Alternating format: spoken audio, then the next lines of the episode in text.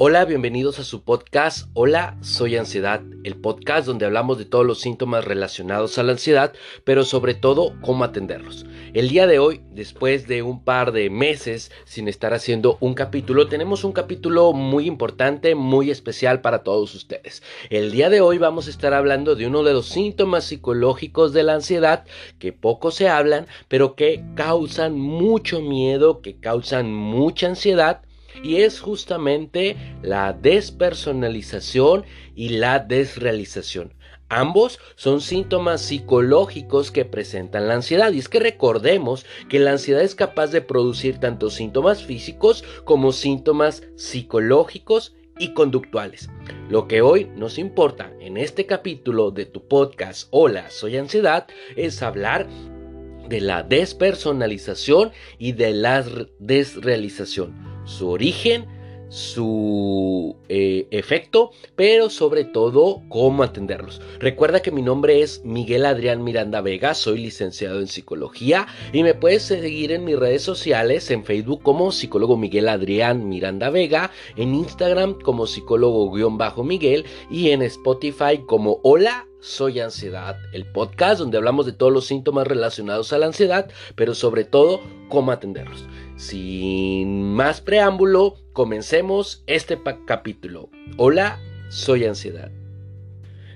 Tal vez la forma más sencilla para empezar a hablar sobre la despersonalización y la desrealización es a partir de definir cómo es o qué es una despersonalización. Posteriormente estaremos hablando de la desrealización en este mismo capítulo, así que sigue escuchándolo. Lo primero, la despersonalización por ansiedad es un trastorno que caracteriza por aparecer en periodos repentinos de tiempo que en lo que puedes experimentar sensaciones de las que estás desconectado tu cuerpo y tu mente eh, que están eh, distanciados, que no hay una conexión entre ambas partes o igual inclusive entre tu estado emocional, tu cuerpo, tu mente y tus conductas están totalmente desconectadas, es decir, tu mente está pensando en una cosa mientras tu cuerpo está realizando otra, mientras estás sintiendo una cosa totalmente diferente a lo que estás viviendo. Esto puede ser bastante recurrente en las personas que tienen ansiedad, como por ejemplo estar en una reunión, estar realizando alguna actividad en la cual es bastante placentera, bastante grata o normalmente lo suele ser, pero en vez de estar disfrutando en el aquí y en el ahora, se está pensando en los problemas que vienen a futuro mientras el cuerpo está sintiendo ansiedad y el cuerpo está en una situación que aparentemente deberíamos de disfrutar. Ahí hay una desconexión total entre lo que sentimos, entre lo que pensamos y lo que decimos. Así que esa es una característica de la despersonalización, uno de los síntomas psicológicos de la ansiedad. También cabe hacer mención que aquellas personas que sufren de episodios de despersonalización describen este tipo de síntomas como eh, una ah, como que si estuvieran observando su cuerpo desde afuera, como si se encontraran en un sueño. Los que sufren este tipo de trastorno de despersonalización en ningún momento pierden la percepción de la realidad, es decir, no se trata de un estado esquizofrénico, no se trata de un estado psicótico, sino están conscientes de cuál es la realidad, están percibiendo la realidad, pero sienten como si estuvieran fuera del cuerpo. No es que lo vean como tal, sino sienten o creen que están fuera de su propio cuerpo, inclusive creen o piensan que no pueden controlar su cuerpo. Y esto se vuelve todavía un problema más grande porque si estás sintiendo síntomas como por ejemplo aumento de la frecuencia cardíaca o dificultad para respirar, que es una de las cosas que ya hemos hablado en otros capítulos de este mismo podcast Hola Soy Ansiedad, donde hablamos de todos los síntomas relacionados a la ansiedad. Eh, si estás presentando alguno de estos síntomas y aparte viene la despersonalización, donde tú crees o tú piensas que no puedes controlar tu cuerpo, entonces todavía se agrava más la ansiedad, todavía se agrava más la preocupación.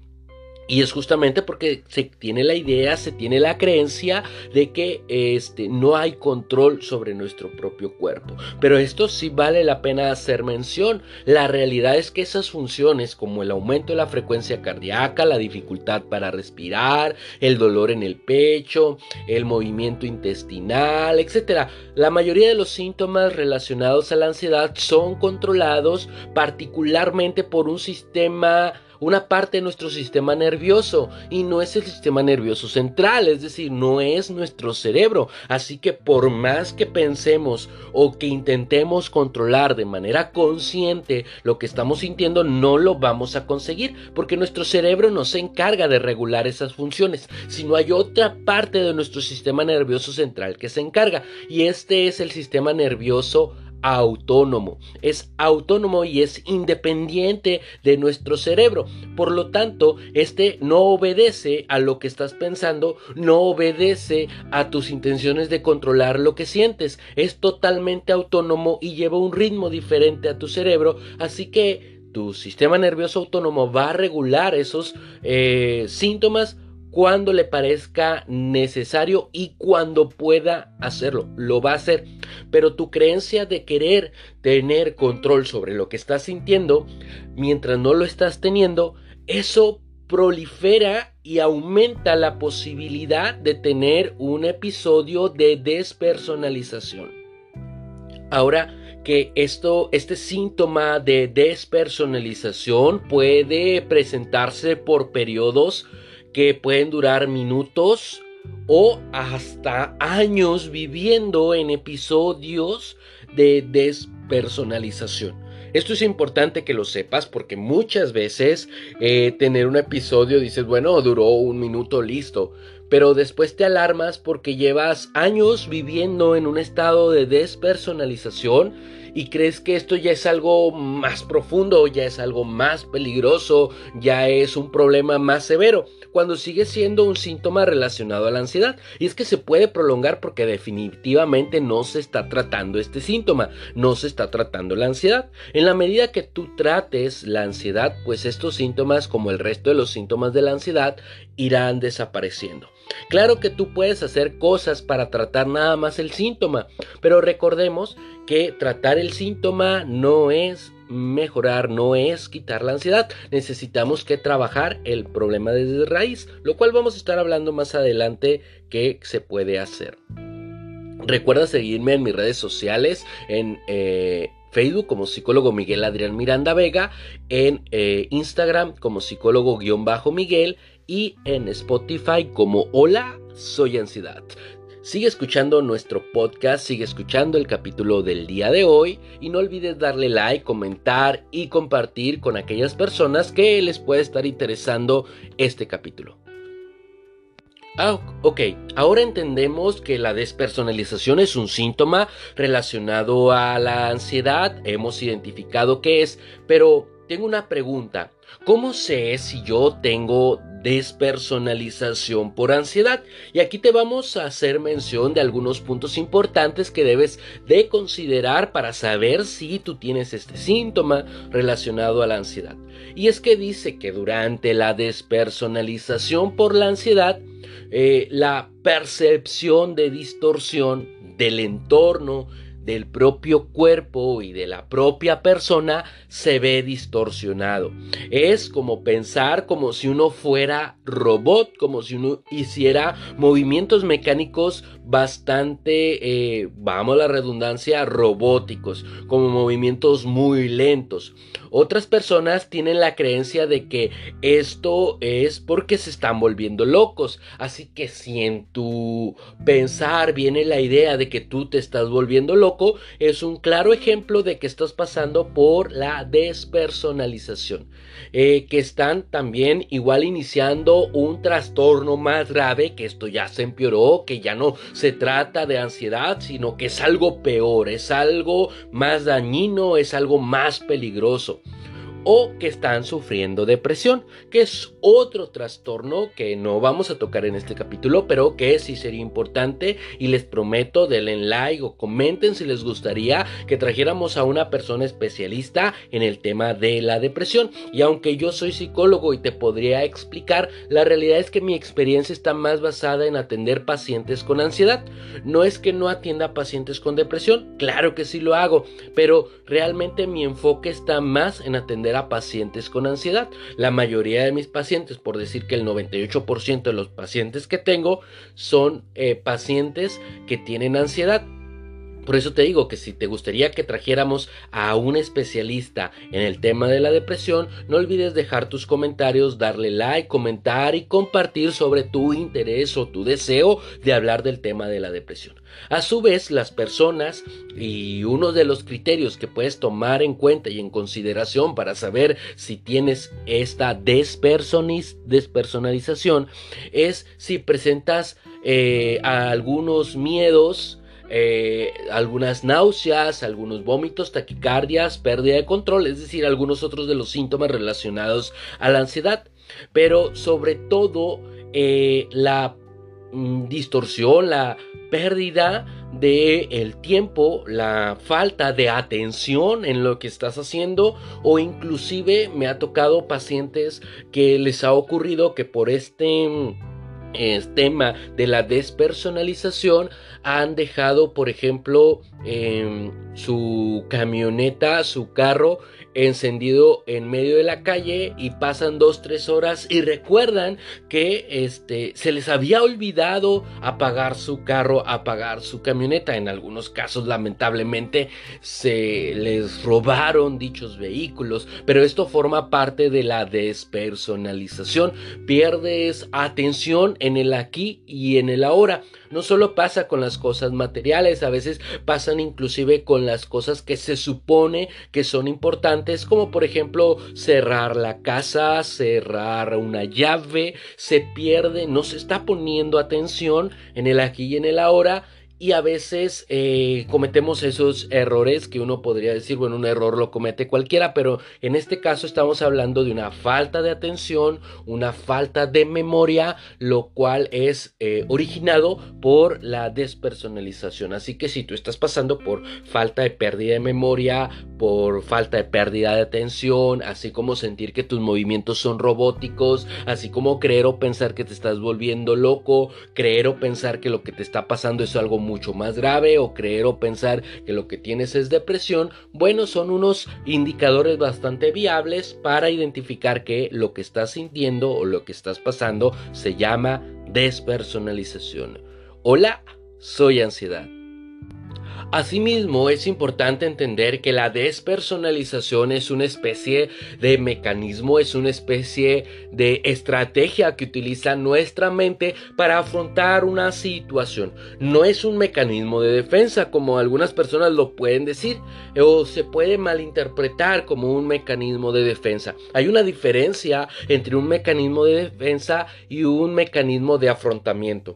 Mientras que un mecanismo de defensa es cuando hay algo interno de lo cual nos tenemos que defender, ocultar o no mostrar, un mecanismo de afrontamiento es una estrategia que nuestra mente toma a veces para solucionar el problema o a veces simplemente para evitarlo. Bueno, esta estrategia, la despersonalización, así como la irrealidad o la desrealización, hace que nuestra mente a veces eh, suceda o aprenda a hacerlo en un momento donde realmente te sientas en peligro, en un momento en el que eh, los problemas, si los tuviste, ya sea a nivel de seguridad física, integridad física o de seguridad emocional, abandono, rechazo, juicio, bullying, etc.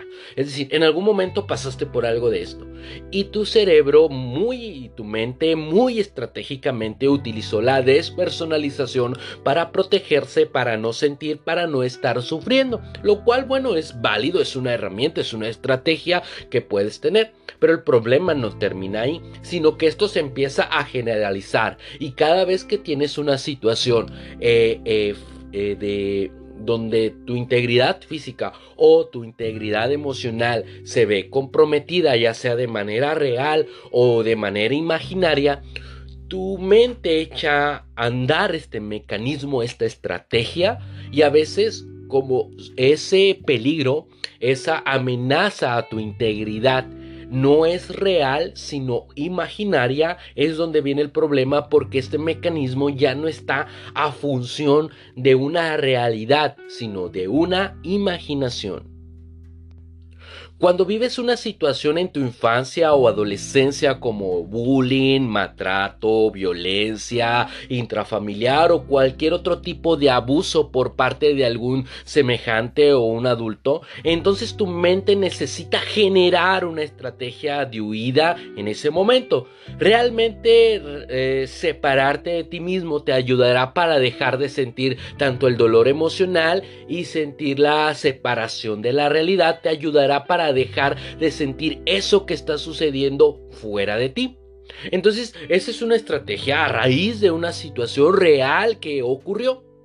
Como mencionamos, esa es una estrategia que tu mente utiliza este, por que en, un, en algún momento fue necesaria utilizarla. El problema con estas situaciones, como lo mencionamos, el bullying, la violencia, eh, algún peligro real, el problema es que dejan una marca, dejan una huella. Esta huella genera algo que se llama trastorno de estrés postraumático o bien un trauma para de manera general o de manera eh, popular lo podemos conocer un trauma, es decir, una huella.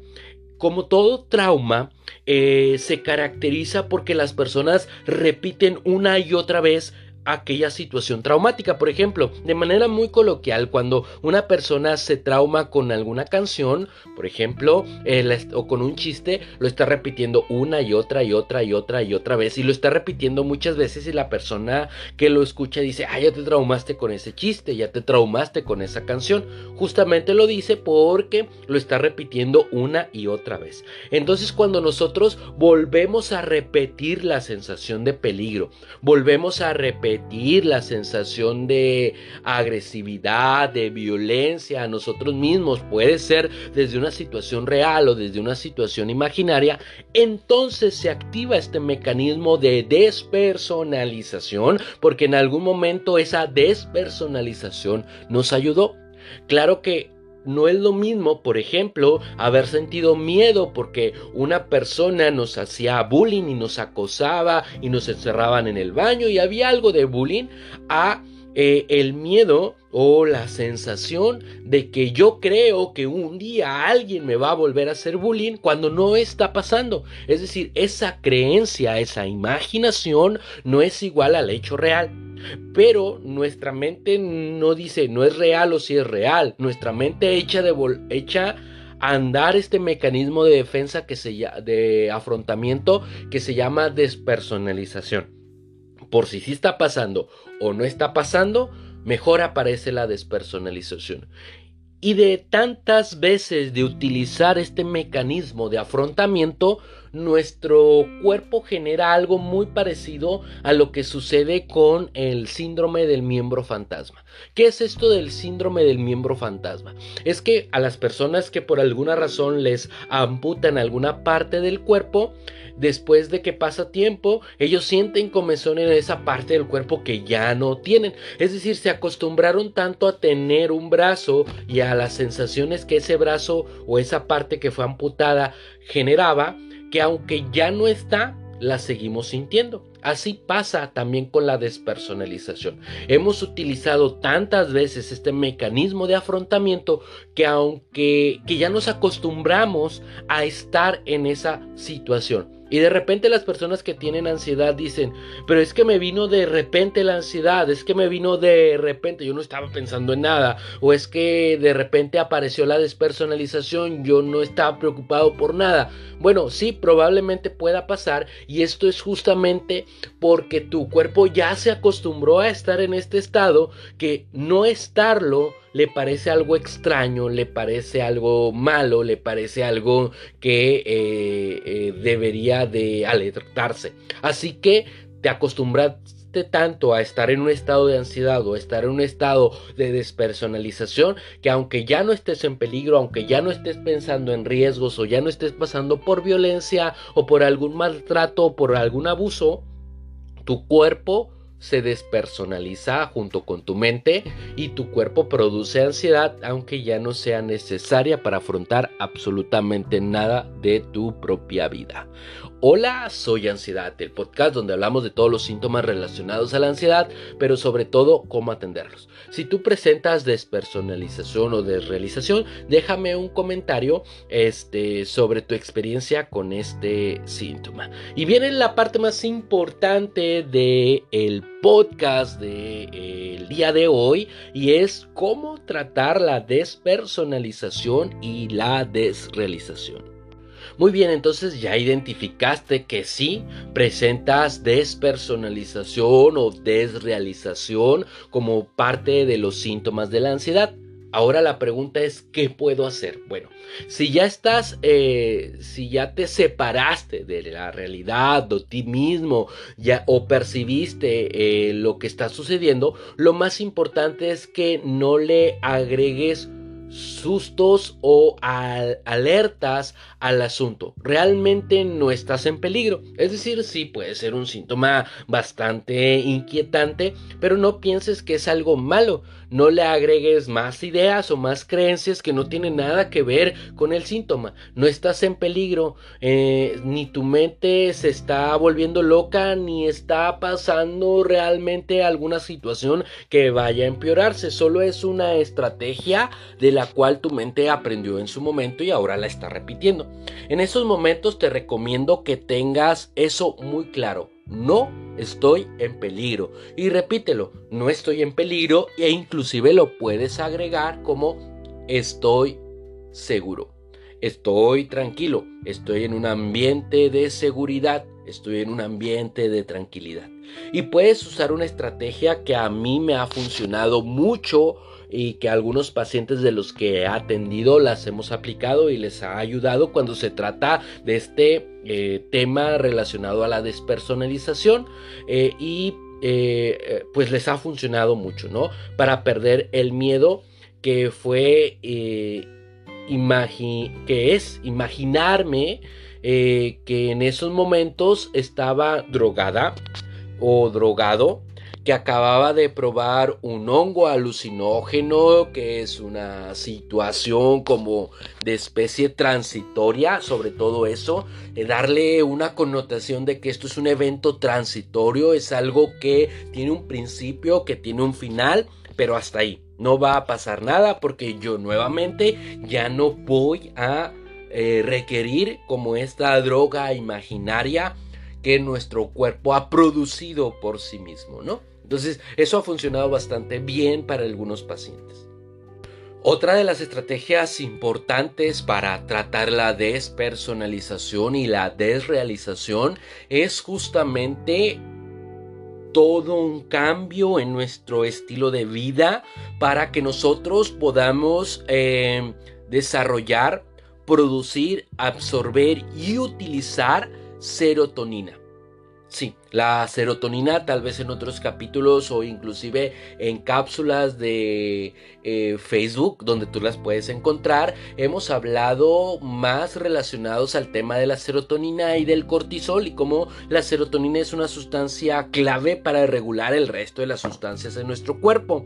Y aprender a mm, o hacer los cambios necesarios para la absorción hacer los cambios necesarios para la producción y hacer los cambios necesarios para la este, utilización de la serotonina nos va a ayudar eventualmente a este justamente a ir quitando este síntoma de la despersonalización y de la desrealización, pero no solo de estos dos síntomas psicológicos, sino de todos los síntomas psicológicos e inclusive de los síntomas físicos relacionados a la ansiedad. Entonces hay que aprender a la absorción, a tener hábitos para que nuestro cuerpo pueda absorber no la serotonina, sino el triptofano que se va a convertir en serotonina, a producir, a absorber a la producción y a la utilización de serotonina.